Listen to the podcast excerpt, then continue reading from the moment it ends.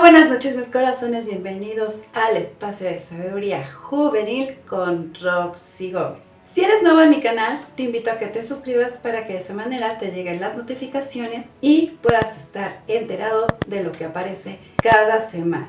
Como ves, nos vemos cada martes a las 8 de la noche para que de esta manera sepas el tema del que voy a hablar.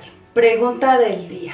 ¿Alguna vez te has sentido en un maratón en donde nunca has acabado todas tus actividades o todos tus pendientes? Mm, me pregunto y te puedo asegurar que sí.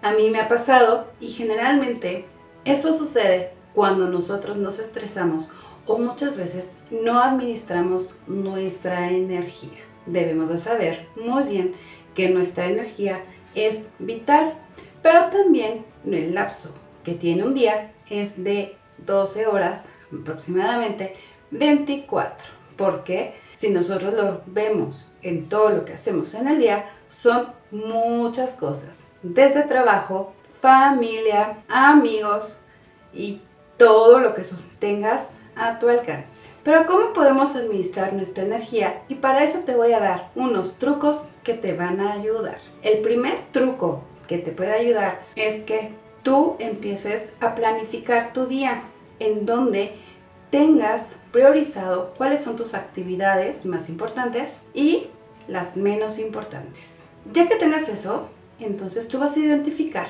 en qué momento del día tú eres más productivo. Y esa es tu segundo truco. ¿Por qué te lo digo de esa manera? Cuando nosotros sabemos muy bien si en el somos más productivos, ya sea la mañana o en la noche, podemos hacer las actividades que son más importantes en el día, porque muchos a partir de las 5 o 7 de la mañana pueden empezar a hacer su café, su meditación, una lectura, pueden hasta revisar sus correos electrónicos, pero otros van a necesitar levantarse un poquito más tarde, como entre las 7, y empiezan su día como a las 8 o 9, porque se mantienen ya más despiertos. Otros pueden estar como entre 8 y 9 que empiecen a despertar y tener sus propias actividades y de esa forma empezar a sentirse más activos. ¿Qué sucede cuando nosotros identificamos esto? Cuando nosotros identificamos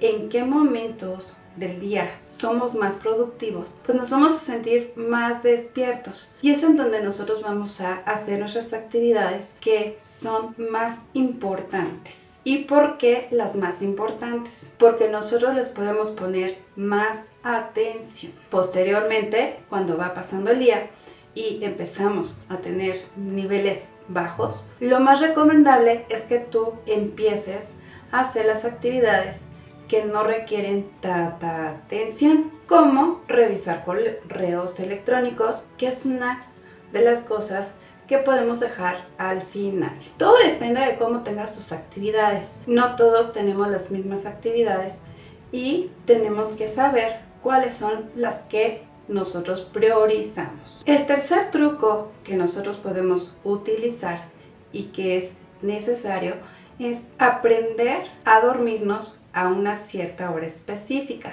Más aún porque se ha recomendado que debemos de dormir en un promedio de 7 a 8 horas. ¿Esto qué sucede? Mientras nosotros podamos dormir el tiempo que necesitamos, al día siguiente podemos ser más productivos y podemos tener nuestro cuerpo muy cómodo y a gusto para poder hacer todas nuestras actividades. Cuando no, te puedo asegurar que ni siquiera estás al 100% porque te desvelas mucho. El cuarto consejo que yo te puedo dar es que después de las 3 de la tarde no tomes café. El efecto del café que generalmente nos da a cualquiera, me incluyo porque la verdad es que si en la tardecita me tengo que tomar un café, es que nos mantiene alertas. Al mantenernos alertas, a nosotros nos, nos, va a ayudar y vamos a tener que tomar mucho líquido para poder bajar los niveles del estrés. Razón por la cual los especialistas te dicen que el café es un estimulante y al saber que es un estimulante te mantiene de forma constante durante, puede ser en la mañana o en la tarde, con todo activo. Pero después cuando pasa el efecto, es el efecto bajón en donde tú ya te sientes así como más decaído. Por eso es importante que tú identifiques qué acciones en el día tienes de hábitos principalmente para poderlos mejorar. El quinto consejo que yo te puedo dar para que de esa manera vayas teniendo mayor energía es que aprendas a identificar los momentos de estrés.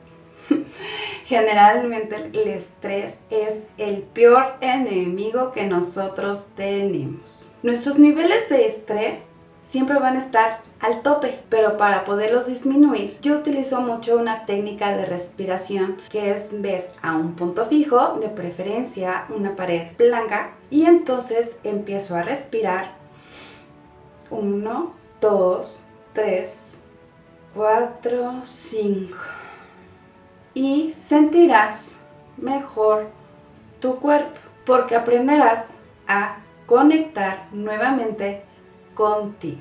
Y de esa manera tú podrás tomarte el tiempo de 5 o 10 minutos para sentirte mejor.